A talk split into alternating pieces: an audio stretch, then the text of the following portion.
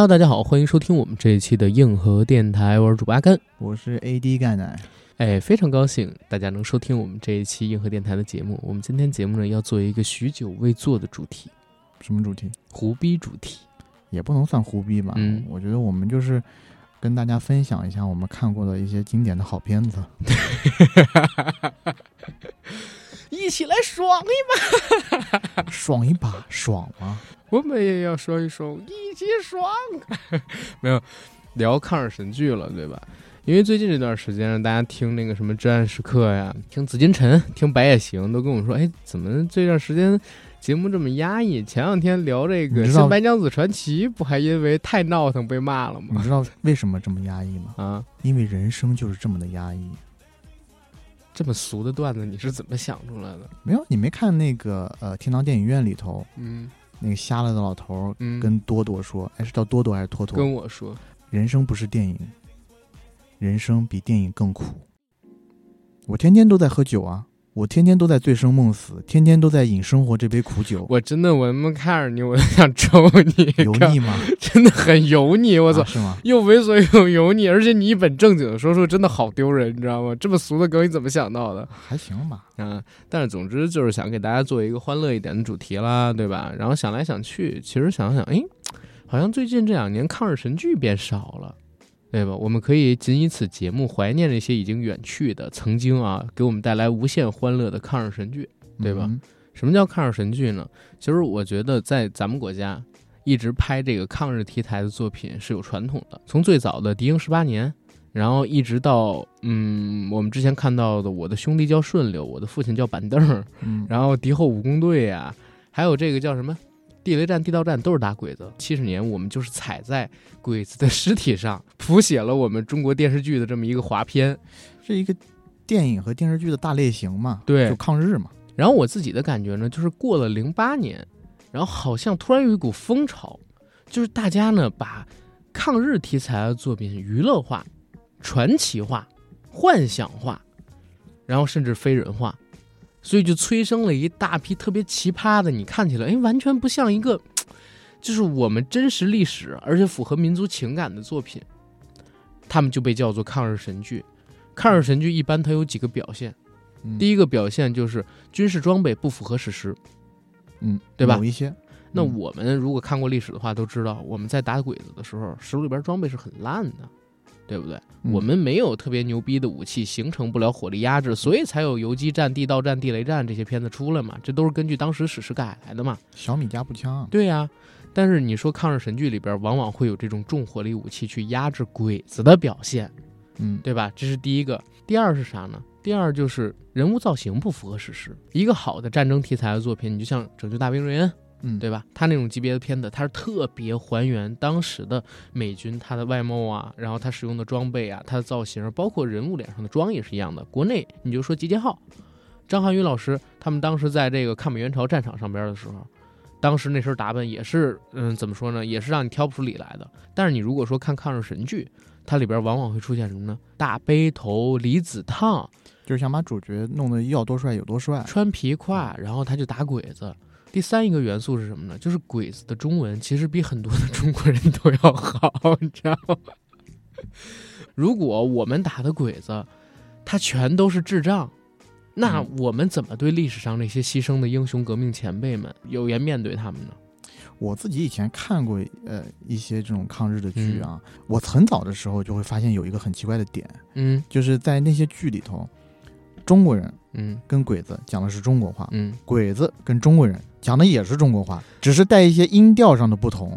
会说几个八嘎呀路的词，啊八嘎呀路，对八嘎。是，对，这种东西你要说五六十年代的时候，那会儿太早了，嗯，影视作品里边出现这种情况是可以理解的。但你说已经到了大概二零一零年代，对吧？其实抗日神剧最火的时候就是一零年代初那几年，嗯，到那个时候还会出现啊，鬼子们全都在说中文，全世界都在讲中国话，最起码鬼子他说的是中国话，就是这种情况啊，我我觉得也是符合抗日神剧的一个标准。然后你再往后看，最后一个就是符合抗日神剧的标准是什么？它有一些脑残的情节，嗯，就是这些情节根本不可能在现实生活中发生出来。像什么裤裆藏雷啊、手撕鬼子呀，艺术的夸张，艺术的夸张，但是有点夸张的太过分了。你像嗯咱们俩，我记得开始录之前有提到过，小的时候都看过一部有意思的片子，叫《巧奔妙逃》，嗯，对吧？《巧奔妙逃》其实它是一个纯喜剧片，所以它再飞，我觉得都能接受。包括它一开场，你还记得吗？是拍那个潜水艇的戏，是那潜水艇很明显就是模型玩具，但是你也不觉得有问题。第一是当时技术它只能拍那样，第二它就是一个喜剧片，就是拿那给你做喜剧桥段用的，它再堆砌你都觉得 OK。但是你要说有类似情节的《风云二》，你能接受吗？就是第十天他开了一个潜水艇去找步惊云，去找聂风，那肯定就这种肯定是不行的呀。然后我们现在看到，比如说《抗日神剧》里边，他经常会出现这样的场景。我记得明明白白的记得有一个剧，好像叫什么名字，叫《义阵》。然后当时呢，里边的男主角被俘了，嗯，鬼子要杀他，但是杀他不能直接绞刑，或者说给他砍头，嗯要拿他试验武器，试验什么呢？试验 RPG，试验火箭筒，而且是带八倍镜的塑料的火箭筒。当时他把那翻开的时候，我真惊了，我就在想，我操，庆余年到底是不是受到了这个的感召，然后把巴雷特跟八倍镜给换到了那个小说里边去？他这片子早他好几年，是，对吧？就是那个时候，我觉得有一大批这种在横店或者哪儿的剧组，嗯。象山的剧组，嗯。因为首先啊，拍片成本非常低，所以就导致了几个大问题。第一个就是服化道不还不还原，嗯第二个就是日本人讲中国话，因为找不到日本演员，就找的是当地的一些，譬如说一些群演啊什么的，直接就赶鸭子上架就演了。第三个还是一样的问题，我觉得这个就是武器装备啊什么的，就是服化道嗯，太不还原了，就因为太没钱了，只能找到一些特别塑料质感的东西，或者是有什么就往上乱顶。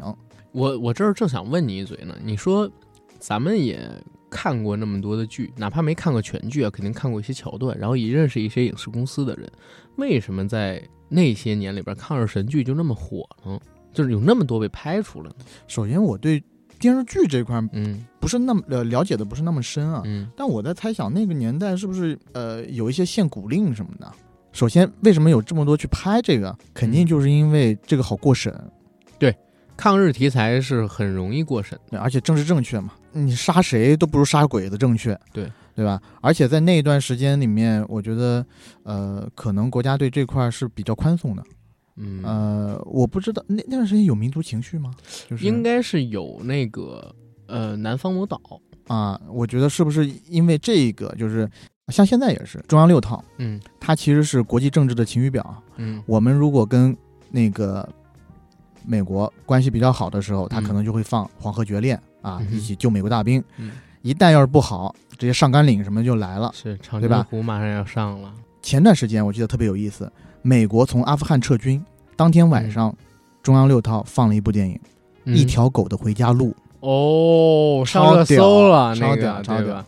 对，哎，我我自己真的在想，就是你说的这个点很对，因为我不跟你讲过吗？我一二年的时候曾经组织过，然后发起过，你就参与过去打的，你就是那种在街上打砸日本车的人。没有？我我当时呢是组织了我们还有其他几个学校的同学，我们一起去那个你们公司附近，然后什么我们公司附近 我不知道、啊。好吧，就是那个日本大使馆，我们去游行。然后当时我们带了几个同学，拿着 A 四纸、嗯 a 四纸上边用那个呃碳素笔写那种大字，一张上边写一个字“保卫什么什么岛”。然后我们买了针跟线，用针线把那几个 A 四纸给穿起来了。你是到日本大使馆门口去发丧是吧？对啊，我给他们发上，那会儿是一二年的九月十八号，啊，你知道吗？那个当时有什么事件？因为那时候我已经在中日争端啊。啊，啊，就当时我们去那儿了，然后到了那儿之后呢，我发现不止我们这些人，浩浩汤汤好几百人，然后大家都排成队，大概五人一组，六人一排，然后开始往前走，围着那块儿就来回地走，左一趟右一趟，左一趟右一趟。哎，但是你要是现在去是肯定不行的吧？因为现在当时也有问题，啊，呃，你知道什么叫法不责众吗？就人太多了就无所谓了。当时这个东西也是不允许的，不允许你私下集会的呀。嗯也不允许你游行的呀，对不对？但是你没办法啊，就当时正好有那个争端，我们也过去。我们去的时候，旁边其实是有警察的，但是警察我觉得有几个工工作吧。嗯，第一呢是保护我们，嗯啊，怕我们就是做出什么出格的举动被伤害，嗯，对吧？第二呢是保护街边可能有的日本车，啊 怕我们因为过期做出什么伤害。是是是。然后第三一个呢是怕，就是我们当中还有人吵架的，好，你们为什么会起内讧呢？因为有那个人跟我们说我们这样是没用的，嗯，有一些人站出来跟我们说你们这么游行是没有意义？的。那我有个问题，他既然觉得没有意义，他为什么要参与到你们中间去呢？没有，他是来阻拦我们的。看到我们有拍照的，然后又怎么的？真的有人一点火，很可能发生什么冲动的事情的。嗯我当时就有那感觉，就是大家一起在那儿举着牌子走的时候，就有一股热血上涌的感觉，特别想为国家做点什么。但是呢，我又不是那种打砸日本车的，只能就回到宿舍里边去看了点什么。但没人，就是譬如说你们在游行的时候，没人弄一个那种大卡式音箱，然后放一些什么类似于啊，没有没有，玩塞之类的音乐，没有，没有，真那个真没有。我而且什么年代了？令我发哪来的这种音响？啊没有吗对呀、又不是他妈八十年代跳不 disco 啊。有那种，就是你现在也有很多鬼火少年啊，嗯穿骑那种摩托，然后后面绑个那种大音响什么的。没有没有，我们当时没有干这，反正当时呢就是参与过这么一事儿，所以我想，就是一零年代左右，抗日神剧或者说抗日题材作品出那么多，肯定有这方向关系。嗯但是除了这个关系，肯定也有市场的关系，因为国家睁一只眼闭一只眼，对睁一只眼闭一只眼嗯，而且你想，肯定也有市场关系，在这个横店。象山有那么多演过鬼子的戏服什么的，都直接可以套用的，成本那么低，它拍摄起来确实很便宜啊。哎，我你突然讲这个，我忽然想嗯到一个，就是你说有没有可能是那个阶段刚好漫威的第一宇宙开始，就是漫威宇宙的第一个阶段开始嗯往上起了？咱国内没有这种超级英雄啊，对不对？超级英雄可能就只有中搞一个，对，就是他不能搞，就是你如果搞中国的超级英雄的话，可能那个时候比较难。嗯，那抗日神剧是不是可以搞一个？对，对，但是当时我听到一个说法，是大家受到了无耻混蛋的启发，发现哦，原来就是抗战题材作品，因为无耻混蛋其实也是抗战嘛，对吧？抗德国鬼子啊，抗德嗯国鬼子嘛，他们是另外一个故事，最后把这个希特勒给杀死了，嗯对吧？然后昆汀不管这些东西，玩飞了，你看爽就行。电影是电影嘛，历史是历史嘛，他是有这么一个观点。那他妈的，在中国可能有一批导演受到这个启发，然后也拍出了一些抗日神剧类型的作品啊。我印象特别深，在我上学的时候，管虎导演上了一部片子，嗯叫《厨子、戏子、痞子》，啊，除夕痞那部电影绝对是抗日神剧来的。我没法看，我看不下去。你你看到那片子的时候，看到哪儿看不下去的？我就看到那个，应该是管虎他老婆出来的时候，就他那个牙，啊，就他演戏那个套路，我就觉得太刻意了。他演了一傻子，穿日本一级服，嗯然后在这边画了一大红脸，抱着牙，就他所有人都演的特别刻意，特别刻意。而且有一段儿我真疯了，就是张涵予突然唱着戏，吊着戏腔，黄渤开始摸屁股跳舞，嗯，然后刘烨盯着自己那个老婆，特别想拿刀捅了他，畏畏缩缩那个样，三个人集中到一起，我只能想起雪姨那句话。真是一台好戏呀！雪姨，就是雪姨啊！我操，啊真是一台好戏鱼的那句话啊！不好意思啊，口误口误，就真是一台好戏啊！到最后你才知道啊，我们前面一直都在演戏，我们要找这个虎烈拉的解药，然后前面的东西都是扮的，然后到结尾，一群人穿着学生服啊，嗯，看着这个敌后武工队已经胜利之后那种服装，手里边拿着蒲公英啊，还是解药，一人拿一笸箩，开始从山崖上面往下撒。开始往下撒，开始往下撒，信仰在风中飘扬，你知道吗？啊管虎那部片子，我觉得是真的挺拉胯的，因为他之嗯前是拍了斗牛得奖杀生，啊，不是杀杀生对杀生，嗯，他要用这部拍，呃他当时是拍除戏痞，去把杀生赔的钱赚回来，嗯，就有点像冯小刚拍私人定制，然后把一九四1942二亏的钱嗯赚回来一样。但是，一九四二赔了，私人定制赚了，但被骂。除夕痞是不但赚了，而且豆瓣上面评分还不低，你知道吗？这个我确实我比较难理解，因为这个片子我自己特别不喜欢。除夕皮，我看到一开场，你还记不他们去呃玩一个日本军官，因为那日本军官发现他们有问题了嘛，嗯他们把日本军官做各种各样的实验打药，然后那日本军官变成了一红孩儿，嗯，就变成一疯子，浑身不穿衣服，然后特别热，全身体发红，然后围着整个屋子乱跑，天天挂房梁上。就我看到那块儿的时候，我觉得我操，虽然啊，我是一个中国人，我讨厌日本鬼子，我也恨日本鬼子，但是有没有必要在这么一部片子里边这样去描写？然后我觉得关虎老师作为一个知识分子这么搞，可能是有问题的，你知道吗？是，嗯，嗯，人家不是说嘛，尊重刻画敌人才是尊重我们自己。但我自己是觉得，因为管虎其实他一直以来他想表达的东西里面都含了好几层。照理来说呢，他是应该不太会拍出抗日神剧这种东西的啊，而且我觉得也跟他所心中自以自诩的那种知识分子的呃定位不太相符。嗯，所以我在觉得啊，他拍这个东西的时候，会不会还含了一层，就是他拍这个东西是反讽当下的那种气氛。你又给人扣帽子。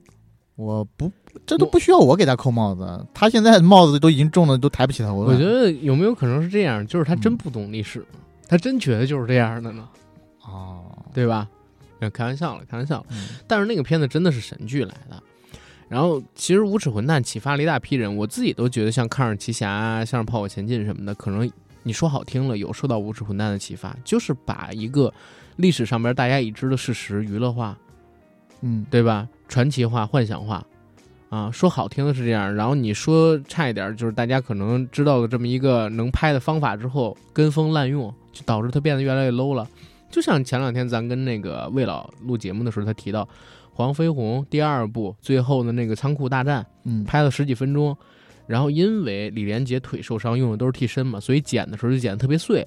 结果那年得了最佳剪辑奖，香港金像奖的，大家发现一事儿，我操，哎，用这样的剪对，用这样的剪辑方法，不用主角会打，嗯于是呢就催生出一条恶果，各种替身替打，然后靠剪辑把它给剪过去，让大家分不出来到底是谁打的。嗯，所以我觉得像《无耻混蛋》起到的效应也是这样，他告诉大家这个东西，如果你拍的比较传奇化，会博人眼球，对吧？然后引人关注，这个是可以的。但是每个人都知道这件事儿之后，是不是都能像昆汀一样拍的那么好看，那就是另外一回事儿。啊，不行不行，啊，对不可能啊，对吧？所以到后边就出现了一大堆的抗日神剧，对吧？然后再有一点，我自己也觉得，除了刚才我们说的成本低啊，然后受到等等启发之外，还有刚才我们说到这个情绪之外，也有一个点，就是你拍抗日神剧真的不容易出错。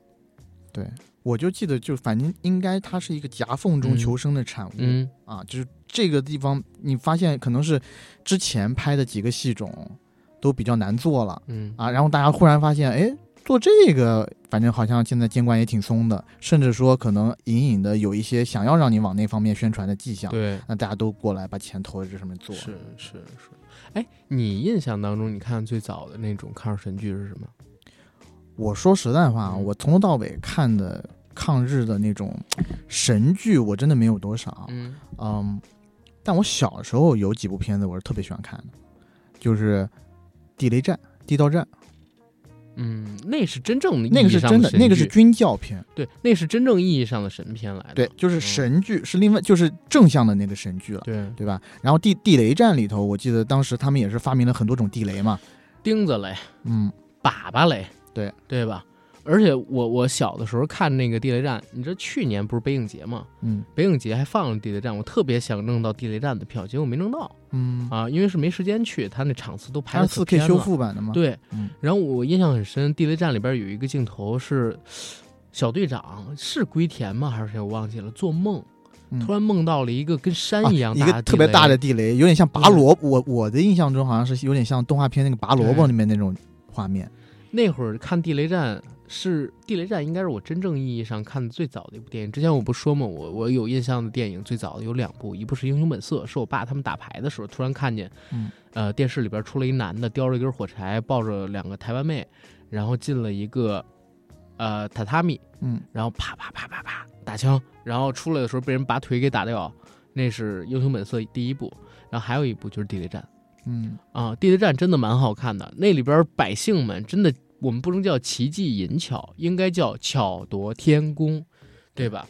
大家各自想招儿，就是我们怎么做这个地雷。从最开始，他们在这个土里边埋一个地雷，还能被这个探测器给发现，嗯到后来他们自己做了各种各样隐藏设施，包括女生把自己头发剪下来，因为头发丝够细，他们拿头发丝做引线，发丝儿雷，对发丝儿雷，你碰到这个发丝儿之后，嘣，旁边那边就炸了。嗯，还有放这个钉子在地雷里边一炸了之后，哇，钉子满天飞，把鬼子杀伤杀的特别厉害的那个，就那个地雷战真的是一个很牛逼的作品。地道战也是，地道战前两天我在那个 B 站上边看了一个 4K 彩色 AI 修复版的地道战，嗯。现在大家可以去搜，也是免费的，不需要会员什么的。然后那个地道战我看的时候，我说，嗯，跟小时候一样。小时候我就特别好奇地道战怎么拍出的，因为我记得很清楚，它有一个土地横截面儿的镜头，啊，对，对吧？就从横截面上告诉你存在好多条地道，然后那个八路军们就藏在这些地道里，跟村民一起挖呢。还有的就是对面是鬼子，八路军在这侧的地道，你从横切面里边能看得很清楚嘛。嗯，然后下边正在灌水，他们是真的做了一比一那样的地道，但是用玻璃箔起，呃，但是用玻璃不是用玻璃，啊、他们是真的那样一比一做地道，然后用玻璃隔起来拍的呀，还是在镜头前面罩了一层玻璃，然后模拟弄这么一个？我我也不知道，但是那个真的好难，我觉得按五六十年代我们国家那种拍摄技术，我也不相信是特效，大概率可能就真的是动员士兵去挖，可能做了一个模型嘛，对在，棚里面搭了一个东西拍的，然后用玻璃隔起来。可能就就为什么要用隔玻璃？它不用不隔玻璃啊，你你不隔玻璃的话，你怎么下边放水，然后上边放上它是横切面儿，那水得被挡住啊，对吧？嗯嗯嗯，我觉得应该是用了一块特别大的，比如说五六米平方的那种玻璃，不知道，也有可能是模型，对也有可能是模型，就把人可能是两个是拼在一起的那个画面，五六十年代，反正就是地道战真的非常好看，我到现在还会唱那个地道战，嘿，地道战，滴滴下埋伏神兵千百万，千里大平原展开了游击战，对不对？你还会唱这冀个？我中平原，因为那个时候呢，这几部戏应该都是冀中平原那边的。地雷地战、地道战、南征北战什么的。然后呃，平原游击队啊双枪李向阳，对因为他那里面有一个主角叫李向阳，嗯然后呢是呃善使双枪，对抗日根据地的一个传奇英雄，嗯，然后很多那这种戏里面的鬼子都会一进村就说李想想的干活在不在这里？小兵张嘎看过吗？那必须的，啊，小兵张嘎里边那个吃西瓜，我也记得、小的时候其实有一个电视剧版的小兵张嘎，这就就嘎子哥嘛，对，啊，就是 现在卖酒啊现，在卖酒啊，在那个少儿频道播，其实有我一童年阴影，嗯就是张一山演的那个眼镜儿那角色叫什么忘了，他母亲被他是他爸爸是小翻译官吗？他还是他是地主啊？他爸是一个老板饭馆的老板，啊然后他认了好像是龟田太君做这个干爹，嗯然后没想到龟田干爹的手下有一个鬼子，应该是什么大佐还是什么起码大佐级别的，然后把他母亲给那啥了嘛。嗯后来呢，他爹知道这个事儿，想去找那个太君，就怎么着，想想去找他，就是玩命，嗯拿了把刀去，开始笑呵呵的，然后进了屋子里边要捅他。然后这女的呢去救他爹，结果被那个大佐还有其他的几个鬼子按在他爹的眼前，然后把他那啥了。嗯啊，就那段真的我热血怎么说呢？就热血涌上了，我也想冲进去把鬼子给捅死。当然这样，而且那部剧很有意思点在哪儿？每一集的片头是刘兰芳老师他做的一个口白，嗯对吧？就那个剧其实也挺好看的，但是小的时候印象很深，就是里边的人他没有神的桥段啊，没有那种就是我们后来说的一起打鬼子呀、裤裆藏雷那种神奇的桥段。但是我有一个点印象很深，就是他们弹弓子打的有点太准了，已经开始有一丢丢往那个神剧走倾向，包括。那个演莫小贝的女孩在里边应该叫刘英是吧？英子，嗯英子，呃，她呢要展示自己会游泳，然后八路军就让她干了一啥事儿，让她蹲在一个水缸里，把那水那水缸里全是水，然后英子就蹲在那个水缸里边，睁着眼睛看着水外缸外的那些八路军的那个大人们，然后跟他们挥手，一会儿吐一小个气泡，一会儿吐一小个气泡，在里边待一两分钟。我觉得白洋淀小孩真是天生会游泳，当时很羡慕他们说你说这。个情节我都已经记不太清楚啊，嗯那小兵张嘎那电影不还有吗？就是嘎子咬人耳朵，也不知道是跟泰森学的 还是跟谁学的，但是那那个那版作品还蛮经典的，嗯，那版作品还蛮经典的。我小时候第一个比较有印象的抗日神剧，就在 CCTV 六看的，其实是咱们之后一期节目要聊到的，就是那个呃新中国 cult 片大赏嗯要聊到的人奶魔潮。啊，我跟你说，我太想聊这个了。就是人奶魔潮，我在咱们节目里边提到过好多次，我觉得它绝对是黑太阳七三幺能比它强一点。嗯，对。但是黑太阳七三幺呢，它是恐怖向恐怖向的，真的很吓人。人奶魔潮不恐怖的，但人奶魔潮你听这个名儿就特别 cult，对吧？嗯。他的故事简介我现在都能背下来，就是在抗日战争时期，在。呃，广阔的中国神州大地上边来了一群鬼子，然后这群鬼子呢，不但天天琢磨着怎么霸占我们的领土，还天天想着通过中国人做一些人体实验，然后研究出这个人体的奥秘，增强他们士兵的战斗力，研究出超级士兵。嗯，啊，我操，也不知道这个美队的超级血清是不是跟咱们这个有冲突啊？然后呢，日本兵就发现长期喝人奶。能提升日军的身体素质跟战斗力啊！这不就是以前释小龙拍过一个广告，就是海王牛初乳，人之初喝母乳，要喝就喝海王牛初乳。我觉得那广告是不是因为释小龙他演的那个叫什么呢？呃，乌龙院跟龙在龙在少林里边，他都是要喝奶，然后才醉奶打醉拳。那太早了啊！嗨，我操！反正就是那个人奶魔潮，日军发现这个事儿之后呢，他日本人不想让自己的女性，然后给军队。放母乳，而且哺育不了这么多人。中国人多呀，他就扫荡各个村庄跟城市，把所有的女性，尤其是哺乳期的女性抓起来，用那种吸奶器吊着他们的那个身体的某些部位，嗯，然后去吸奶，二十四小时不停的吸奶，然后给他们绑在一个机器上边，喂他们吃，喂他们喝，下边可能就是屎尿盆，让他们拉屎撒尿，然后就找一机器去给他们吸奶。真的，我跟你讲，你要是看过《疯狂的麦克斯四》，嗯，里边有一个镜头是啥？就是那个大反派，他在那个绿洲里边嘛，在一山洞里嘛，然后在山洞里边呢养着一群呃中年妇女，然后那些中年妇女呢，就是用那种吸奶器吸奶，绝对我操，跟这一模一样，比这还恐怖。因为八十年代的时候拍的这种片嘛，它画面又黑又暗又不清楚，然后给你弄得像鬼片一样，然后你就看见有俩吸奶器在那，然后。特别屈辱跟剥削中国女性，然后到后来被攻破的时候，还有一个我印象特别深的镜头，好像有一奶罐被爆了，嗯，嘣，大量的奶涌出来，就是这是人奶魔潮的一个片子，就绝对是已经靠到了那种类似于抗战神片的程度，那是我印象当中最早的一部，就从来没见过那么，我当时就想，日本鬼子真坏，太坏了。小的时候就看到这个片子，特别想冲进去，然后把日本鬼子哒哒哒全捅死。但听你这么说，他把这些人都绑在那儿，然后吸取人的精华。嗯，我乍听起来好像跟那个《黑客帝国》也有点像啊。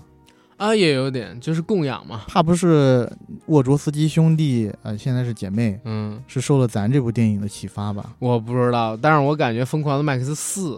就是乔治米勒，肯定看了这个电影，他有可能看了这个片子，因为太像太像了。就那个剧，虽然概念不是特别一致吧，对吧？就是毕竟《疯狂麦克斯四》还是讲一个末世的环境，但是在战争环境下，它也是一种另类的末世啊，啊，对吧？然后当然人奶在那个《疯狂麦克斯四》里边是一个小元素，在这里边是主要元素。我觉得乔治米勒还是没有放开，牛逼，知道吗？就这片子特别牛逼。然后其实。呃，从人奶魔潮之后很多年，我都没有看过那种特别奇葩的，就是脑洞超大的，有那种不合常理、不合逻辑的那种，呃，桥段存在的抗战作品。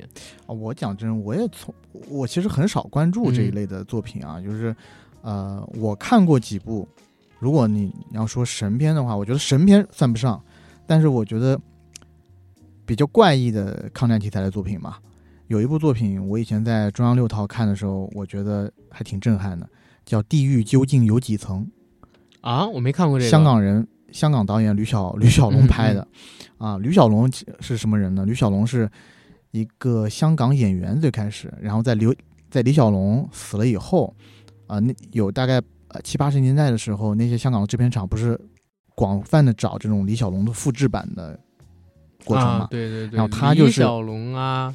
然后梁小龙，包括成龙，他们其实都是奔着你来的嘛。吕小龙呢，这个人呢，就是其中之一。他当时在香港的最开始八十年代，应该拍过几部，就是完全从风格到那个主角的样子都是仿李小龙那条路去的。他是 他是这个人。然后呢，可能到九十年代以后，在香港已经完全没有呃工作找了，所以他就到国内来拍片。当时嗯这部片子是中港合拍的电影，嗯，然后它里面拍的是啥呢？拍的讲的故事是一个呃日本女记者，她一直嗯为了粉饰日本大东亚共荣圈来撰写某些文章，被誉为一支笔就可以胜过几个师团的著名评论家。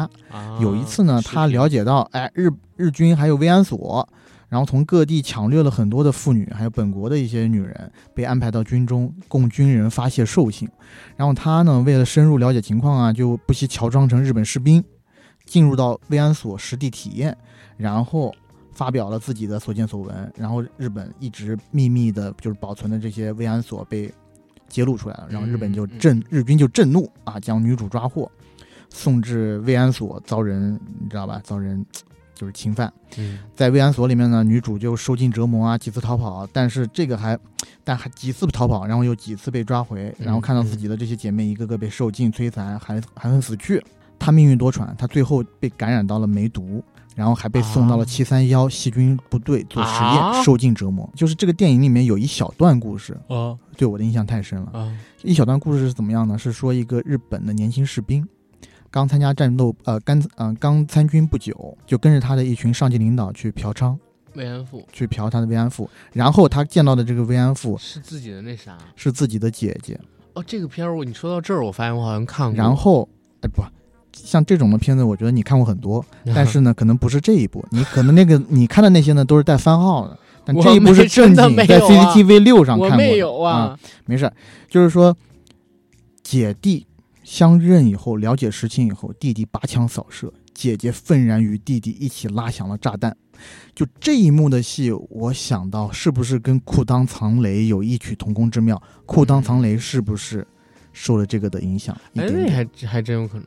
对吧？但是我小时候看这个呢，嗯，说实话，这个我要 confess，我要我要我要忏悔，我小时候是当着一奇情片或者是哦当着一点三级片的那种，色彩来看的，因为确实当时在 CCTV 六我看的年代毫无删减，你有大量的漏点和血腥，然后色情场面，咱俩只差了三岁。嗯，为什么你在 CCTV 六看这些没删减，我看的都是有删减的？我可能就在那三年里集中看了这些电影，其他什么别的事儿都没干。那我真不知道，我靠，我自己感觉这三年好像错过了很多东西。我之前我之前不是还跟你说，冯小宁导演我自己很喜欢，《红河谷》《黄河绝恋》和《子日》啊，这三部电影我都特别喜欢，其中《红河谷》我是正经在电影院里看过的。嗯然后呃，就是他刚上映的那时候，嗯在我们家电影院里面看过的。然后《黄河绝恋》，我自己是看每看一遍必哭，我特别喜欢，而且中间《黄河绝恋》里面的插曲是李哥老师那个自己编的小提琴曲，小提琴曲《夕阳山顶》。如果大家没有听过的话，可以去搜一下，特别特别好听，然后催人泪下。讲的是一个女八路军呃战士，然后去护送。一个坠毁在中国地方有一个情报需要递送的美军飞虎队的故事，然后为了护送这个飞虎队，中国的这个游击队员死的死，伤的伤，其中有几个名场面啊，宁静扮演的这个中国的八路军战士，为了护送男主自己在那个黄河里面自杀的桥段，对吧？这个大家应该很熟悉。还有另外一个就是里面一个长得特别丑的一配角，他是那个山寨里的一个老光棍。一开始这个就是长得特别丑的副官类似的角色，他为了使山寨避免于这被日军扫荡的危险，他想向日军通风报信，告诉他们山寨寨主的女儿是八路军，他藏了一个美国士兵在这儿。但是到最后呢，他也有一个民族觉醒、民族意识的觉醒。嗯，到最后是怎么样？他拒不投降，然后和日军反抗到底。他被日军丢在了一个大坑里，日军用土在活埋他。嗯但他呢，在那个坑里站着直直的，抖落到所有洒在身上的土，一边唱着那首陕北民歌，然后他一直到唱不出去了高越垫越高。走出来了没有？就 最后被弄死了，弄死在那个坑里。哎呀，我的天啊！嗯，但这部戏我是特别特别喜欢，我、嗯。我相信，呃，我是推荐大家都去看一下，因为我每一次看必哭，嗯，就特别感人。但是我要说的是，他的第三部作品《子日》应该是两千零一年的作品，嗯。那部作品是傅大龙老师演的，是，然后讲的是日本在华遗孤嗯。和一个苏联的女军医，然后傅大龙老师应该是东北的一个农民嘛，嗯。这三个人在日军快要投降的那一段时间里面发生的事。嗯，但这个片子呢，拍的其实也是特别好。你现在回看的话，它是一个真的反战到底的片子，嗯，它不是宣扬抗日的情绪的，是，嗯，然后其中对人性的刻画非常的淋漓尽致，而且对日本当时这些在华遗孤呢，他其实是有特别深刻的反思的，就是告诉你，其实到了中国的日本人，并不是所有人都是像那些侵华日军那么坏的，也不是所有人都是干了那么多丧尽天良的事的，有很多是是被裹挟着，对吧？被逼无奈过来的。是，但是我要讲的这部电影给我最深印象的，其实就是在最后的大概五分钟六分钟，就是苏联女军医嗯，脱光了所有的衣服，然后从湖边跑进湖里，然后呃裸泳。裸泳的一段镜头。嗯。然后那段镜头呢，就是我只能这么说，就是当时因为苏联女军医下了湖，那个湖里的波涛非常汹涌，他太大了，它其实是嗯在向这儿跑的波浪。大啊，波浪大。它其实是向湖里跑的时候，湖里为了迎接它，翻起了阵阵巨大的波，涛。太浪了，啊，不是太大了，就是那个波 就涛。当时我我看到这个时候我也惊了，因为我小的时候也看过《子日》，但是我从来没见过这段儿，就是他全裸侧面跑这段儿，我也全没，我也是在 CCTV 六看的。我就真的在想，到底我那三年经历了什么？我们的国家经历了什么？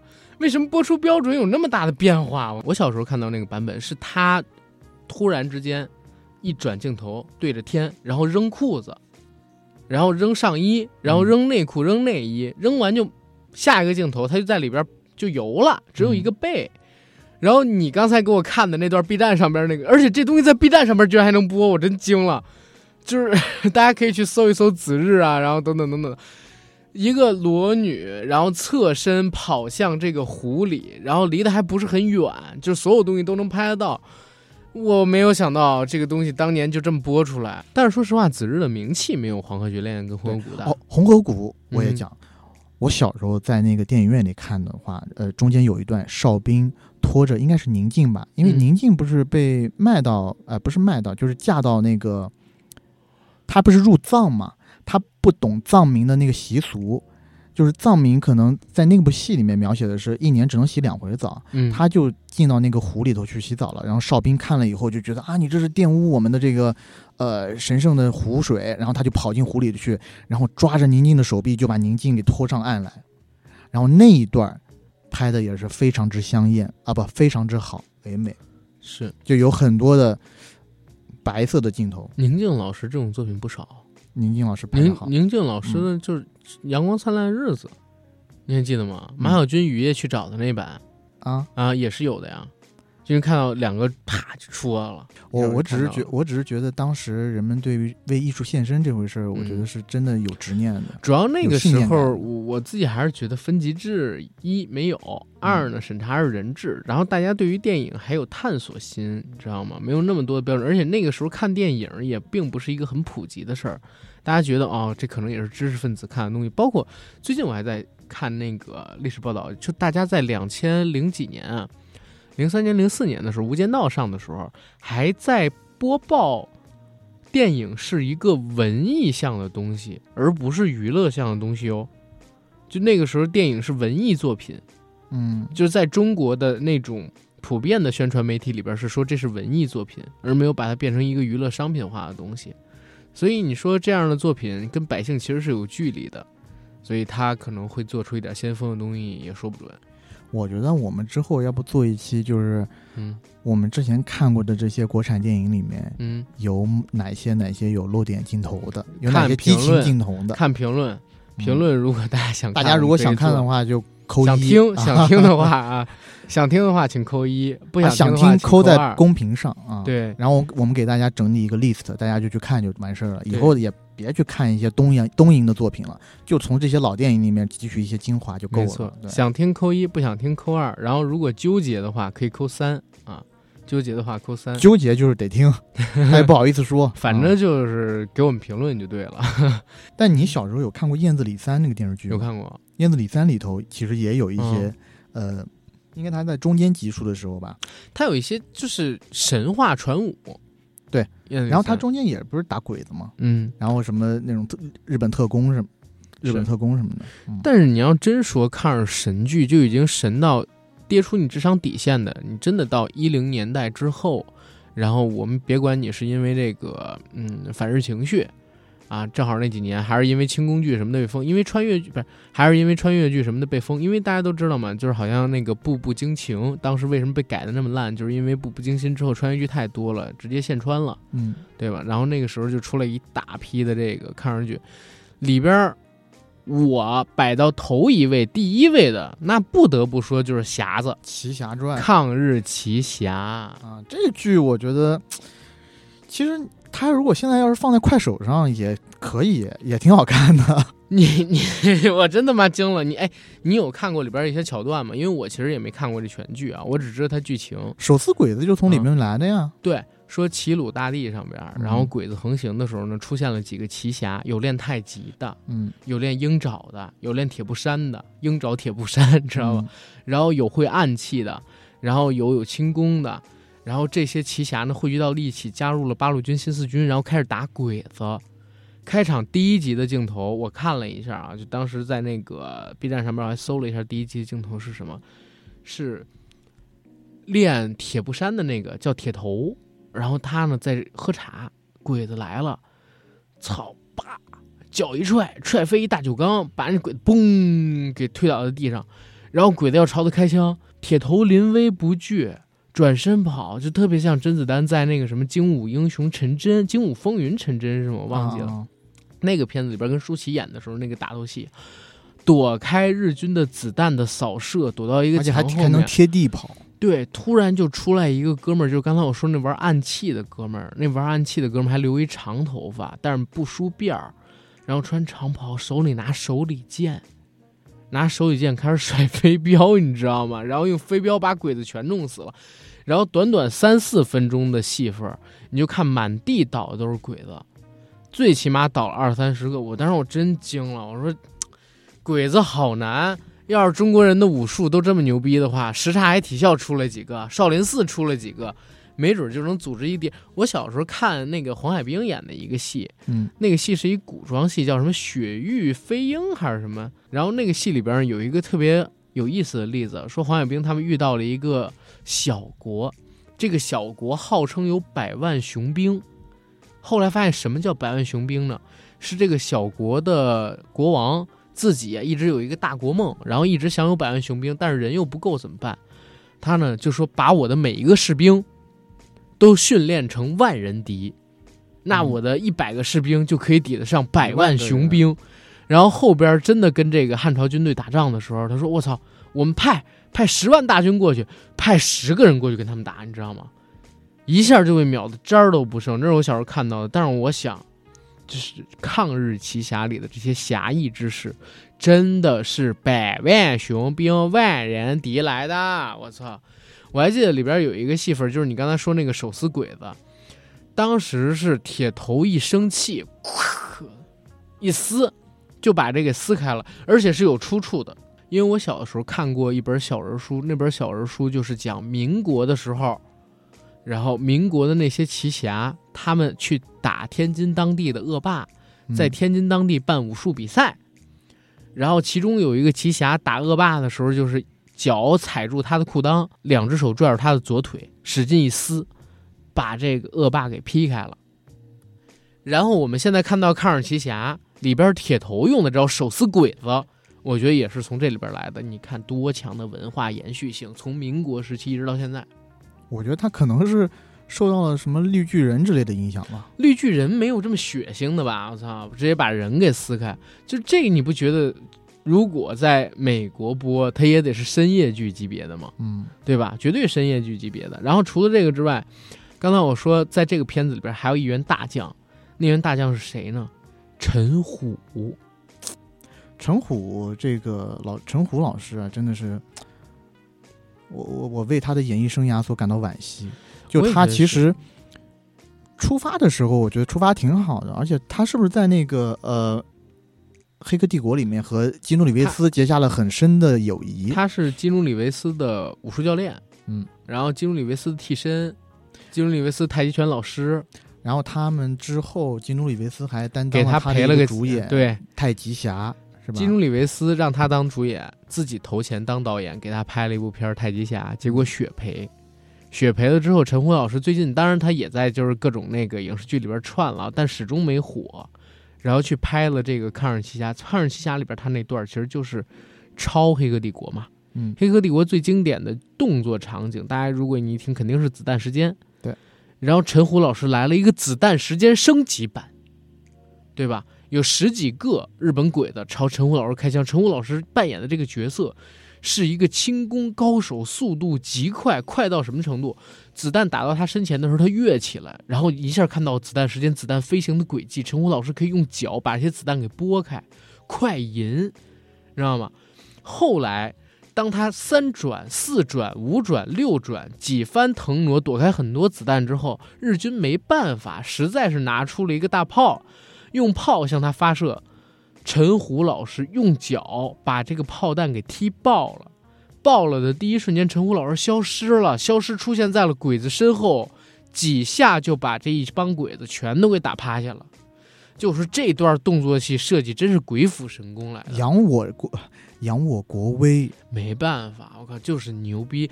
人有科技，我有神功。太太太牛逼了。对，你要说这个剧，我刚刚其实在打开百度在查，因为我隐隐的记得那段时间我看我爸看过一个剧，但是我不知道为什么在豆瓣上找不着了，是讲一群少林寺的武僧参军抗日的故事。我我这儿得说一嘴啊，你知道为什么最近这几年抗日神剧又比较少？嗯因为前几年闹出了过一个事儿，上了人民日报，嗯就是有一个抗日剧还没播，但是路透照里边有一个女村妇，因为在这个八路军帮他们村打跑鬼子之后，啊，然后八路军马上又要去新的战场了，这个女村妇听说八路军没有娶妻，就主动在他面前把所有的衣服都脱下来了。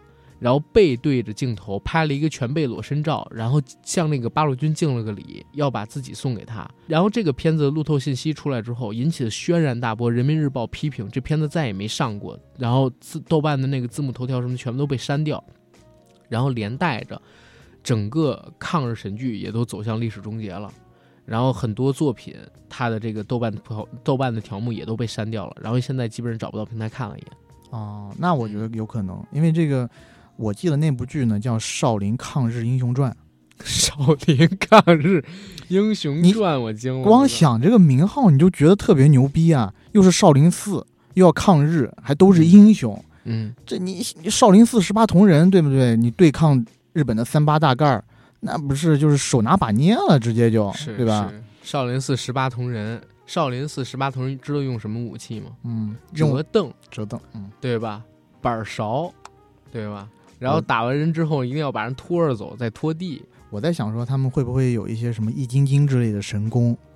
但确实那部剧我是看我爸在电视上看过的，嗯，但是我刚刚一搜啊，我就发现搜不到。然后另外一个呢，我在想说，有可能都，因为他那个是零七年的剧，有可能都赶不上国家这一波，直接少林寺的那些管委会的人直接就把把他们告了，你知道吧？告诉说为什么不分我们钱？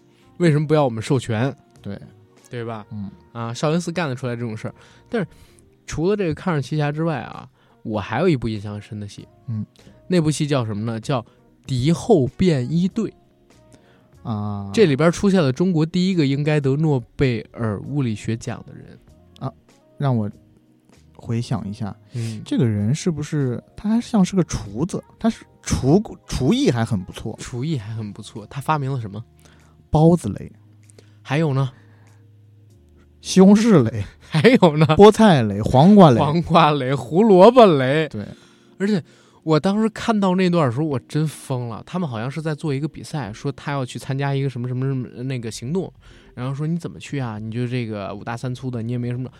我我有发明，拿出一盘包子说：“领导吃包子。”领导说：“我们在搞正式的军事训练，你拿包子出来干什么？要贿赂我们，要贿赂我们。”领导您先吃。领导说吃一口，嗯，味儿真不错，就真香了。然后嗯领导您看着，把那个包子咬了一口，然后往外一扔，轻轻一甩，包子落地之后，嘣，沙卡拉卡。领导惊了，说：“嗯，看了看自己这包子，你丫要害我？能吃，能吃，能吃也能炸。领导，你这不吃就过分了啊！”俩领导不是手里边拿俩包子吗？一个咬了，一个没咬。他拿过来，把另外一包子也咬了一口，因为其中一包领导咬过了，然后把俩咬了一半的包子往外一扔，嘣嘣。领导看完都惊了，然后说：“领导还有呢，这是俺发明的包子嘞。”然后除了这个还有，把那盒子一打开，拿出一胡萝卜，胡萝卜一撅，咬一口，往那儿一扔，梆炸了。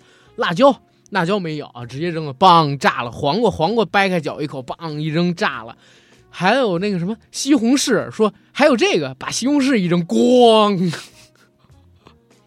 它是什么原理？我就我搞明，我当时还想过，我说这东西能实现吗？就是把炸药可能说放在那里边。因为我小时候我看过那个、呃你小时候玩过一种东西叫摔炮，摔炮，对我小时候看过看过儒勒凡尔纳的一部小说，嗯，那里头呢就介绍了一种呃炸药的物件叫硝化甘油吧，然后一个什么东西，就是他把它在那个小说里面，他们把一个棉棉花。嗯然后涂了一些什么东西，然后那个棉花呢，就是什么什么棉，那个棉花就是类似炸弹的东西了。我在想说，有没有可能是塞这种东西塞到它那里头？但是那个棉花它是相当于炸弹，它很不稳定，嗯，可你咬的时候呢，对啊，所以我就想不通嘛。而且啊本身那个剧里头就有一个很明显的穿帮，嗯就是他不是两个政委啊，他不是有一个政委一样的角色嘛，嗯给了他一个包子，他到最后就是那个厨子呢，就是呃不是就是这个发明家，他演示完以后，然后那个。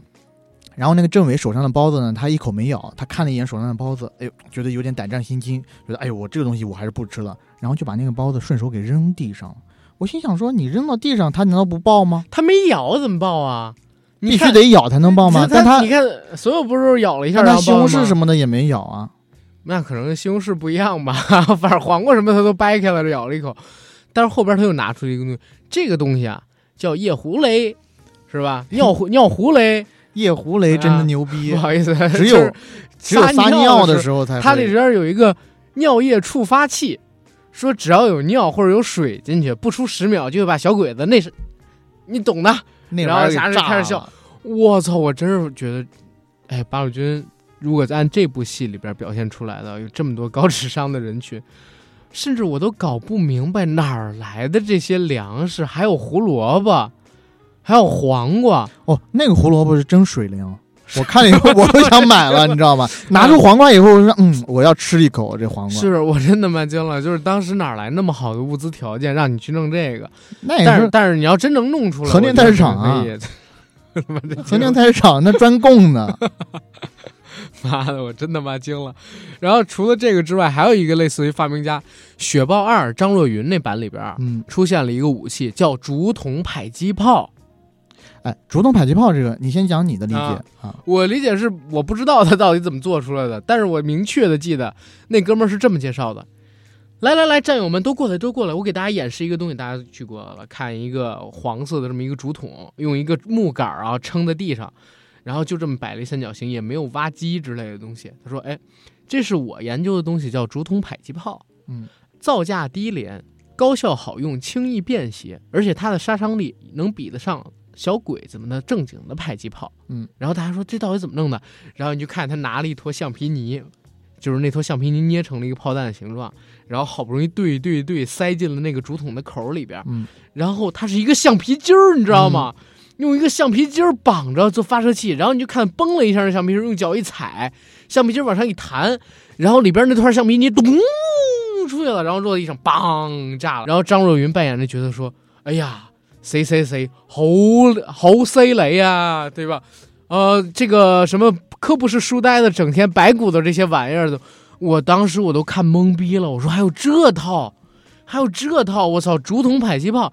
那你要这么说，大熊猫我们可以牺牲，我们为了打鬼子可以牺牲大熊猫但我觉得他的嗯这个发明还是有一些科学依据的嘛。啊。我就是用那个，呃，我就是用橡皮筋的反作用力把它弹出去嘛，对不对？因为我他妈正常来讲，迫击炮或者是枪械，我不知道我理解对不对啊？嗯我我觉得应该是这样，就是它的炮弹它的炮弹后头是一个小的炸药装置，对对，就是你它进去以后有一个撞针击打它的底部以后，它底下那一层炸药会炸开，炸开以后它是反作用力把它推出去嘛。对我现在就等于说我把那一层不要了，直接就是那个炸药前头，它肯定首先如果是你看这样的话它那个橡皮筋有多细了吗？啊，对我就说嘛，就是它的孵化道可能不好，但是我就如果 说完全推它科学原理的话，那他就是用那个东西把它弹出去，像弹弓一样。顶了？你是不是吃顶了？你还要研究这个有没有科学道理？我当时看的时候就是这么研究。我他妈疯了！如果他要能讲讲到呃，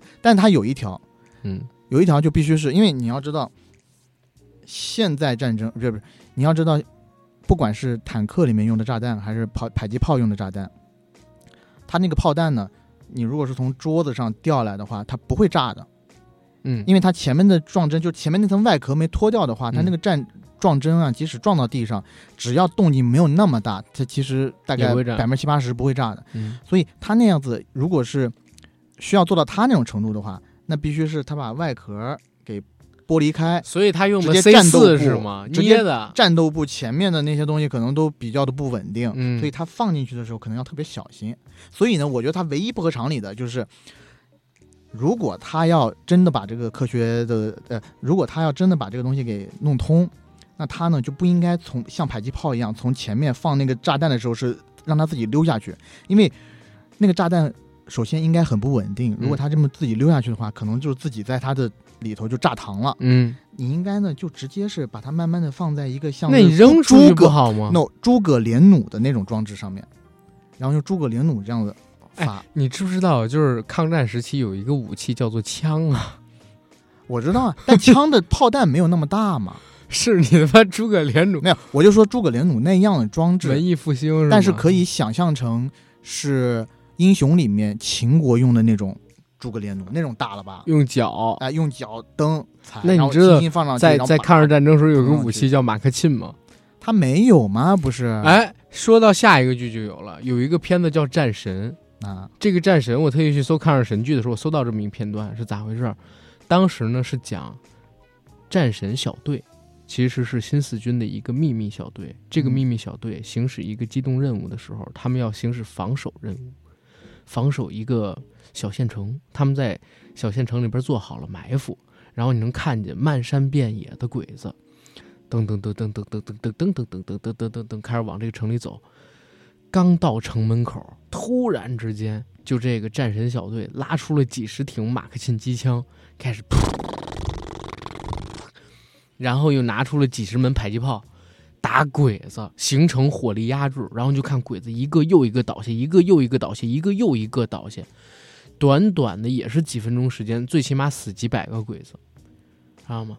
这个为什么被我也列为是神剧的神桥段，就是因为这种武器李云龙都没有，李云龙到后期都没有。李云龙后期要炮都说二营长，你他娘的意大利炮呢？你给我抬出来干他们！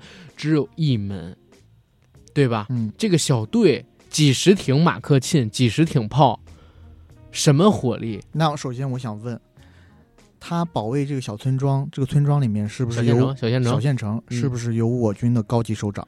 没有也没有。啊我我是想给他就是合理化了，啊！我是想说，如果是要有一个高级首长在的话，那说不定集全军之力是有可能达到这种境界，对吧？全军突击是吗？把所有的对吧好的装备都集中在这儿，保护某一个高级领导。可是我们，如果你看过，就比如说建国大业，建国大业应该是比较尊重，我说装备啊，还有服化道应该是比较尊重史实的吧？嗯，就哪怕建国大业里边，你有看到，就是当时有一个日军轰炸，然后大家抬着担架，然后让这个中央领导人们嗯。就赶快逃出去的那个桥段里边，你也发现大家没有那么好的武器的。是，但是我又要说，有没有可能整个小队都是从国民党的德械师投诚过来的，直接投诚了，还没有整编进去呢，对不对？然后就是不是接到了这个务？业务。你是不是吃顶了？那我要那为这些我再给我再给你讲一个，我要看你怎么替他们洗。啊你你说你说，啊我就我每一个我都要给你洗一洗，啊我把你合理化。王千源老师曾经拍过一个戏叫《义阵》，他是那部戏的男主角。那部戏里边有一个神桥段，是鬼子呢当时被我军士兵，然后是赶到了一个死处，然后到了此处，他发现有一小孩儿，嗯然后就把这小孩儿呢当做人质绑在自己手里，用枪顶着这小孩太阳穴。啊，我看过那个，对继续说。然后当时呢，王太好合王千源老师。理化了，我跟你讲，太好合理化了。王千源他们几个，人带着自己的枪过来顶着鬼子，让鬼子把小孩放开。嗯鬼子正跟他们理论的时候，那小孩突然用手指顶住扳机，嗯，让这扳机按不下去，把枪夺过了，指着鬼子说：“瞎了你他娘的狗眼！嗯你当我是小孩子吗？老子今年二十八了。对啊，这个不好合理化吗？我跟你说，这太合理了。詹姆斯打球都没什么合理，张卫平老师过来也要说一声合理。为什么？你看过孤儿院吗？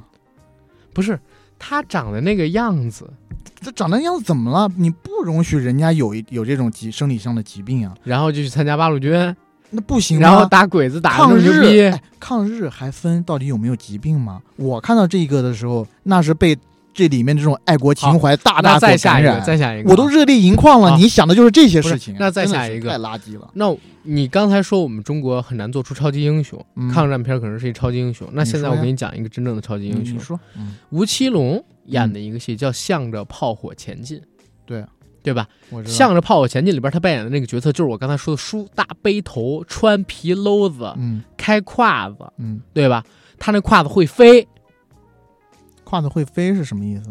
他从一个山崖上骑着那个胯子嗯飞下来，下边都是日本鬼子，自己一点伤都没受。我明显看他就是吊着威亚落到了地上，然后他胯子上有一挺机枪，嗯，他一边开胯子一边开机枪，一个人把整队的鬼子，最起码五六十人的鬼子全都给打死了。啊，艺术的夸张。你放屁！你不是要合理化吗？我不你我可以合理化，但是我就艺我说艺术的夸张那那我问你，对不对？为什么血跟子弹都是屁的呢？就是当时在那个画面里边，呲呲呲呲呲冒小黄光，然后那个血呢都是特效做出的假血。哎，那我问你啊，他就算是做的再真，他是人喷的真血吗？你说什么？你是不是说不出口？他做的再真，他也是假的。那我为什么要把钱花在这种不必要的地方那上？那我再跟你说，啊他后来还有一段戏是怎么？我跟你说，这部嗯剧的百分之八十的那个资金都用在了吴奇隆的背头上。吴奇隆为什么一直都有背头？嗯，这就这样大，这就正说明了全国抗战那个时候就是如火如荼，各行各业的人都过来抗战。吴奇隆本人应该之前就是个托尼老师，他是做发型的，在上海滩混的。人家不想去跟着跟着那些国民党去什么香港去陪都，他就要冲到，我就想知道他一个人打死那么多人怎么合理？而且后边还有一段儿，嗯，后边还有一段那我那他要他要带着人，你先让我说完，嗯。他要带着人去找鬼子报仇。嗯。鬼子呢，其中有一个大佐，他们嗯。开了三辆军需卡车，卡车上边全都是士兵，起码得有过百人吧。嗯，然后通过后视镜，突然看到远远的开过了一胯子，胯子上面吴奇隆跟一女的跟着他们。鬼子当时说，就立刻打了个那个无线电还是怎么样，嗯说谁谁谁快来救我们。一百多人被两个人包围，嗯我开始我觉得这段特别不合理。当我看到他们战斗力的时候，我发现我操太牛逼了！吴奇隆开着那胯子，快步赶上了就是最后那辆鬼子的运输车，然后他一抬自己那胯子，胯子那头就起来了，它不是三轮的嘛，嗯。对吧？前轮起了，前轮卡住了，正好是你如果坐过卡车的话，知道卡车是要用那种钢筋别住，啊，对他把那个别住的钢筋给打开了，嗯，然后后排那钢板下了，他就把这胯子的前轮儿卡在那个卡车的底板上，嗯。然后拿这个机枪噗噗噗扫射，一车的鬼子一下就都给扫死了，嗯。而且鬼子还不知道哟，鬼子是不知道的，他开了枪，鬼子才开始转身。嗯。啊，他是这样把鬼子弄死的，然后打完第一辆又开始打第二辆，他车上有一女生，那女生手里边拿了一把我不知道是黑星儿还是他妈什么其他左轮之类的那种手枪，然后拿着那个手枪，鬼子手里边都是有武器的，嗯，都拿着最起码是步枪、三八大盖儿啊之类的武器，打不中，就被他们活活的在车上给虐死了。嗯，白起你知道吗？坑杀，哎呀你说这些，我要马上要用超级成龙讲过的话来回复你了啊！看过超级成龙，你知道谁吧？就吴京啊，吴京老师。看过兰博吗？第一滴血，我看过啊，对吧？兰博杀那些苏联前苏联士兵的时候，对不对？那么多人追他，兰兰博什么时候杀前他不是到阿富汗去吗？啊？对对对，对？吧？嗯第二滴血还是第几滴血第三部，然后那么多人追他，他不是也没中弹吗？兰人兰博没中弹就行，我们抗日英雄没中弹就不行，你死不死呀？兰博中弹了，兰博中弹了，但兰博是拿火药给自己还治了一下伤呢。啊，对啊，但是人吴奇隆老师发型都没乱，而且你觉得你能那就说他摩斯打得好呀，就是兰博好歹是迂回，嗯就是九十分钟的时间杀这么几个人，用迂回的游击的战术，各种隐藏。操，吴俊呃那个吴奇隆老师一个人啊，带着一女生，那女生手里拿一手枪，直接就是一比五十、一比一百的这么打，而且是正面交锋。我只能这么说，我承认他有艺术的夸张，但是这也只是概率问题，只是他概率很小就可以。下一个下一个下一个啊你知道中国奥运会其实最擅长的是什么项目吗？乒乓球啊，不是啥呀？自行车，为什么是自行车最上场？因为我们要说到《铁道游击队》啊。哦，那个电视剧，因为《铁道游击队》那个电视剧里边，它有一辆神奇的自行车，或者说有一个特别牛逼的会骑自行车的人，他的男主角，你知道能在什么地方骑自行车吗？铁轨上铁轨上。一般人以为在铁轨上骑自行车是在什么上面骑呢？是在铁轨附近的那种石子儿堆上骑，对不对？枕木对。但是男主角 怎么了？是枕木啊，啊枕木跟石子儿嘛，然后他就铺平了就可以骑嘛啊。但男主角是在哪儿骑呢？在铁轨棱上骑。嗯骑的特别快。当时有一群鬼子追男主角，男主角因为要超过他们嘛，嗯，自己就骑特别平坦，就是这平坦地儿在哪儿？就是铁轨棱。因为男主角是从马戏团出来的呀。但是男主角自行车会飞呀、你看过 A 计划吗？成龙那叫会骑自行车吗？成龙大哥就是哎，在这个小巷子里边闪转腾挪骑自行车，嗯用自行车别一个尿壶，对吧？嗯用自行车敲一下门，用自行车掉个头，自己再被自行车杠一下，对吧？后门别棍一下，嗯，我们现在看到这个敌后武工队里边，自行车会飞的，会飞天，会落地的，哎自行车会打人的。那只是摄影的角度问题，它其实不是飞，它是有一个斜坡，借助斜坡的力量啊，一个惯性跃上去，就像刘备在的卢可是马他是落下了呀，啊，他是落下了呀，哎然后砸死一两更个那个，可以啊然后再侧翼摆头打掉这个鬼子。它是从高处落下来，那就是更是啊，那叫地心吸力呀、对不对？啊，真的吗？我这么一，哎呦，我你看我这么一分析，所有的抗日神剧都是可以解释的。那我能问你错？怪他们了。为什么？比如说还有一个戏啊叫什么《江湖正道》里边，他步枪不用拉栓呢？江湖正，我没看过那个戏，我没有发言权啊、就是他步枪不用拉栓就可以放枪啊？那他这就是在这个镜头之前，他已经拉好了一轮啊，不可能啊！连续镜头连开五枪，他怎么的就是不拉栓呢？连开五枪。嗯你确定是那种要开一次就要拉一次栓的那种吗？嗯它不可以是突击步枪吗？那的 半自动步枪不是不是可以吗？我们现在说的是啥？我们现在说的是抗日战争时期。抗日战争有半自动步枪，你说的八路军手里有吗？而且他手里边很明显拿的是汉阳造老炮筒。所有我跟你讲啊，所有关于装备上的问题，如果是那个时代有的话，你都不能排除他可能那通过各种那我这么问，你，就这个《江湖正道》那个片子里边，当时讲的是这样的：嗯开场就跟大家描述抗日战争到底打得有多火热，嗯，然后画面里边全部都是鬼子倒下的镜头，没有任何一个八路军倒下的镜头。他们在守一座城，死的全都是鬼子，八路军真是无往不利，一会儿死一个，一会儿死一个鬼子，没有一个八路军倒下。然后上级让他们撤退，嗯，然后在这个过程当中，八路军开枪是不用拉枪栓的，嗯，就是这个江湖正道，你怎么解释？江湖江湖正道你没有全部看完，到最后最后的时候，他有一个镜头，就是有一个老人一闪而过那个镜头，就告诉你前面这几十集其实全都是老人的幻想。他希望当时如果可以拍，如啊，他希望当时他们如果打仗的时候是这样就好了。其实真实情况就是靠大家脑补了，就说明他这个部队其实早已经全军覆没了。艺术啊，这是真的艺术啊！如果是艺术的话，我还想再问一个问你题。又要问，你你知道看你知道，比如说嗯咱们国家它限制穿越剧嘛，对。对吧？你看《庆余年》不敢明说穿越，赘婿也不敢明说自己是穿越，对对但是为什么在这个抗日神剧里边能出现穿越的桥段呢？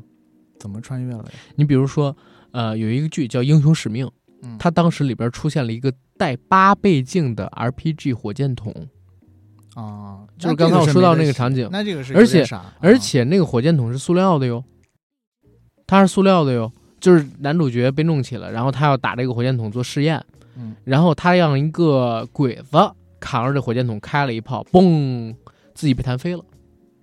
嗯哼。啊，自己被弹飞了，然后那个火箭筒的子弹也扔到，呃，火箭筒的炮弹也炸到了别的地方，然后在那一场戏的结尾是他们围追鬼子，一个女鬼子啊，女间谍啊，这个蛇蝎美人拿着这 RPG 跟他们一 v 一 battle。嗯啊，这种情景怎么出现的？这是一个啊，还有那个赵云下凡，有一部戏叫《玉海棠》，嗯然后当时呢也是鬼子杀到了一个县城里边，在县城广场里边烧杀抢掠。正在这个时候，有一个手拿红缨枪的中国人站出来了，拿着嗯红缨枪，然后自己一个人挑翻了所有的鬼子，鬼子手里有枪，但打不中他，打不死他。他把所有鬼子都给弄八百的戏份就出来了，赵云下凡，哇，八百是马，这个是人，知道吗？手里拿红缨枪，赵云下凡。然后还有一个叫《东江英雄刘黑仔》，里边出现了一把枪，叫 M 幺六。在结尾的时候，主角们一起打 pose，站在中间的那个刘黑仔，他拿了一把 M 幺六，就是这个东西，你总总没有办法把它合理化吧？对吧？嗯嗯嗯，这都是抗日战争历史上面没有过的东西，这都是抗日神剧里边才有过的东西。哎，我跟你讲，嗯，那你要说这个啊，我之前在电视上也是看我爸在那儿看，嗯我一开始看呢，呃，主角是哪几个人？主角就是狄仁杰和元芳，张子健老师和梁梁冠华，铁梨花吗？还是不什么是？叫孤叫孤岛飞鹰。然后我当时在电视上看到这个剧的时候呢，我想，哎呦，现代谍战片、现代特工片，因为他们装备特别牛逼，然后骑的那种都是全地形车，然后全是全黑的，然后呃，张子健老师就元芳的扮演者穿了一身大皮衣啊，背着剑啊、枪啊各种，然后他带领那个小队，每个人都是皮衣，就是各种装备都特别好，然后呢，就是也是特别现代。最后你知道是什么吗？嗯最后是一九三八年的抗战时期，他们扮演的是六个身怀绝技的，就是士兵组成了猎鹰暗杀队，与日伪巧妙的周旋，除以除掉死不悔改的汉奸为己任。但是它里面用的突击车啦，用的这些枪啦什么的，甚至你都感觉比蝙蝠侠的装备还蝙蝠侠。就那个让我特别搞笑，因为他你可以看到那个剧的粗制滥造到什么程度，有一些画面里头，它的背景都不去遮挡，你可以看到就是大城市的一些背景。我我想可能是在浙江某个城市拍的，然后有一些大城市，它那个绿色脚手架它都没有把它抠掉。所以我第一次看的时候，我心想，哎，这好像是一个现代战争片、现代特工片，没想到是讲看仗看仗的啊，没想到是说抗战的戏。不，你要是说抗战戏里边最挑开我神经的，我要单独拿出来聊的，作为最后的华彩阶段呢，我要聊一部叫做《一起打鬼子》的戏。嗯啊，你说，这是由这个刘翔老师的前爱人啊、葛小姐嗯，她演的一部戏，那部剧看的很爽嘛，反正就是，爽。嗯，啊！那部剧里边她扮演的角色，你还记得叫什么吗？银妹、她的老公叫什么？棒子哥，对，棒子哥，银妹，棒子哥被俘虏了，嗯。银妹去探望棒子哥，在他探望棒子哥的路上，遭遇了鬼子。鬼子为什么要让银妹去探望他呢？是希望他劝降，嗯，对吧？为我所用。银妹表面上答应，实际上深入虎穴。嗯，在前往探望棒子哥的路程当中，遭遇了鬼子的搜身。嗯，鬼子上上下下在他身上摸了个遍，也没有找到任何藏起来的对鬼子能产生杀伤性的危险物品。嗯，放了一身红衣的银妹进了棒子哥的牢房，他搜身的时候已经是贴身搜过了，贴身，搜过，很贴身的那种，对各，种各种那样贴身。嗯然后银妹见了棒子哥，先是一个深深的舌吻，嗯，然后灵抱着探洞，对，抱着棒子哥说：“棒子哥，你摸摸我的胸。”然后把他的手摁到自己胸，软吗？软，爽吗？爽，舒服吗？舒服。你再摸摸这儿，就把这个棒子哥的手拉到了自己的裤裆。海底捞月，棒子哥摸到了裤裆之后，突然眼神一变，说了句什么你带来了我最想要的东西，：“银妹，还是你了解我，嗯，你带来了我最需要的东西。有了它，我就能跟小鬼子谈条件了。”这时候，小鬼子说了什么？你想怎么谈？啊，是吗？我我已经把把这一段我和那个，我已经把这一段嗯和那个叫什么暴走大事件的那他后面那个改的那几个，好吧，，有点分不清楚。小鬼子说：“你想怎么谈？”然后，棒子哥说了一句话：“我要日了天皇他老娘！”小鬼子呢，还没琢磨过味儿呢，突然只见棒子哥从银妹的裆部掏出了一颗拉线手榴弹，啪，把线儿一拉，正在这电光火石之间啊，一起爽一把吧！嘣，同归于尽了。嗯，就这个片儿，我当时是第一时间看到的。为什么？因为它播出了当晚就已经上了热搜了，知道吗？播出了当天晚上就上了热搜，就是关于这个“裤裆藏雷”四个字儿，大家可以去搜搜，现在可能还能搜到一些微博。我当时在想，真的这个藏在哪儿了？究竟？藏在哪儿？大家都想到的那个我地方我觉得可能不是，他可能就是贴身藏着，没藏到那个地方。我觉得肯定是小鬼子藏在那个地方、啊小鬼，子肯定是没搜出来。那么大个玩意儿没搜出来，那么硬的一个玩意儿没做出来。他唯一的解释，我就是说，如果要把它合理化解释的话，那它只能藏在那个地方。然后我我对这印象更深，就是刚出的这热搜，然后立刻暴走大事件，他不就出了一个那个视频嘛，嗯，恶搞这个的。鬼子呢是大队长演的，对吧？鬼子好像不是大队长，是大队长，是点了个大志。对啊，那个鬼子，我觉得演的最好我们也想爽一爽。我们也想爽一爽。然后他们呢，然后突然说你带来了我最想要的东西，有它我就能跟鬼子谈条件了。嗯，你想怎么谈？谈你奶奶个腿儿！一起爽一把吧。然后他们拿出一迫击炮，嗯，他其实拍了十几个从裤裆里边拿出来不同东西之后的反应。第一个就是迫击炮，对。第二个是啥？法棍。俩人他妈正说着呢，面包，面面包就是法嗯棍嘛。然后俩人说：“哎，一起爽一把吧。”小鬼子本来嗯嗯紧张起来，结果俩人拿出了一法棍，各撕一口，然后俩人开始嚼，开始吃。嚼完了法棍，又拿出来一个蛋糕，俩人就开始抢蛋糕吃，手里还拿一鸡腿儿。然后再往后边拿出了 Hello Kitty 的玩具，还卡在那儿了，卡不出来。然后还有一次呢，是拿出了一个沙漏，这个沙漏拿出来之后，鬼子愣了，不知道他们要干嘛。然后棒子哥就开始说时间，人妹儿说时间，然后两个人就开始会给我答案，嗯哼，棒棒把他们，我看到那儿的时候我都想把他们打死的，你知道吗？但是这依旧不是我觉得最神的抗日片，那你到底还有什么神的抗日片没讲？它不是剧，也不是电影，它叫《报告老板》。哦报告老板里改编贞子的故事，啊，我看了那 改，编成了一个个抗日神片。贞子出来以后，把他已经思想改造了，对，进入八路军当当战士。那片子我不知道大家有没有看过，没看过去搜一搜。就是在这个抗日战争期间呢，日军不但想在正面战场上靠火力压制我们，还想通过灵异的东西打败我们，所以他们就从日本发来了一个录影带。传说看了这个录影带的人七天之内就会死嘛，嗯，对吧？啊，然后这个录影带里其实就是有贞子，他会在放电影的时候从银幕里爬出来，一个一个的杀死大家。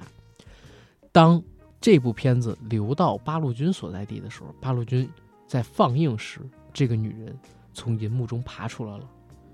按正常的情况下，如果这种事发生在美国或者说日本，会怎么办？直接拿刀砍死啊！嗯，一个特别大的，应应该是有一场特别大的一个打斗场面，但在中国呢，在革命根据地呢，会发生什么？那必然就是坦白从宽，抗拒从严，感化他了。错了啊！是我们革命根据地里边伟大的战士们、伟大的先烈同志们，紧紧地攥住了贞子的手，说：“同志，日本人居然把你关在这样一个地方，他们简直泯灭人性！加入我们吧，参加八路，能分到土地。”嗯，接下来就是长久的思想改造跟再教育。女生带着贞子一起纺织农作，男生带着贞子一起练习如何开枪打匪，对吧？嗯，长久的时间过去，贞子和我们这些啊、无产阶级革命前辈建立了深厚的革命友谊，甚至还学会了梳大辫子。刘海披肩的贞子留了一条长长的大辫子，用辫子遮住了自己的面部，然后也爱上了一个革命战士。可惜天公不作美，两人的感情刚有境界，这个无产阶级革命战士就被残忍的日本鬼子给杀害了。贞子没有办法，褪下一袭红衣，褪下黑色的棉裤，穿起了那条曾经的白色长袍，又潜伏到了鬼子司令部当中。当司令部放电影的时候，他从银幕里爬了出来，为我们牺牲的那些革命先烈报了仇。这是我跟你讲，这些年我看过最牛逼的一个抗日神片神桥段，嗯，就神到它已经不是咖片了，你知道吗？已经不是 cult 片了，它是什么片？无产阶级革命片儿，它是教育片，哎，就是精神属性无限给你拔高的教育片，学吧，学无止境，该学的东西多着呢。哎，那如果要让你来当导演，你拍嗯一个这个神剧的话，你想拍的故事是什么？人尿魔潮你你拍的这种东西能在电视台播吗？就是小鬼子突然发现，哎，喝中国人的尿能增强他们的体质，然后就搜集了很多童子尿，对，然后他就搜集好多这个中年人啊什么的，然后他还分成上火的、不上火的，有结石的、没结石的，有结石的，比如说这尿的名字，他们起那种各种酒的名字，什么苦涩的沙，嗯，对吧？然后童子尿这就是白茫茫，是吧？然后像是这个我这种的，就叫圣水之源，对吧？然后他们供给给他他们供给给自己的士兵喝嗯，啊，供给给士兵，士兵战斗力就增强了，所以我们哎呀，就赶快都逃，我们都避着他们。啊，那你怎 那你怎么杀他们呢？你不得抗杀他们啊！我不给他们喝尿，他们喝了我这个尿之后就产生了成瘾性，喝一次之后我就不理他们了，然后让他们自己弄死。你还是毒尿，你怕不是有尿毒症吧？我跟你讲啊，就真的是你说胡编嘛。如果让我拍一个什么样怎么样，我个这么片，对吧？嗯？人尿魔潮，正好跟我小时候的东西就扣上了，知道吧？